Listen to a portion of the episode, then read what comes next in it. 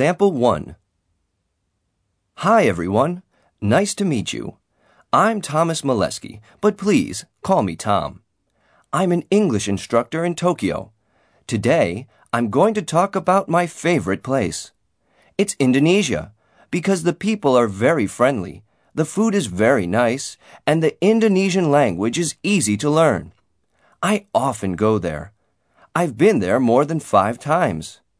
Indonesia is the best place to relax your mind. If you have any questions about this place, feel free to ask me later. Thank you for listening.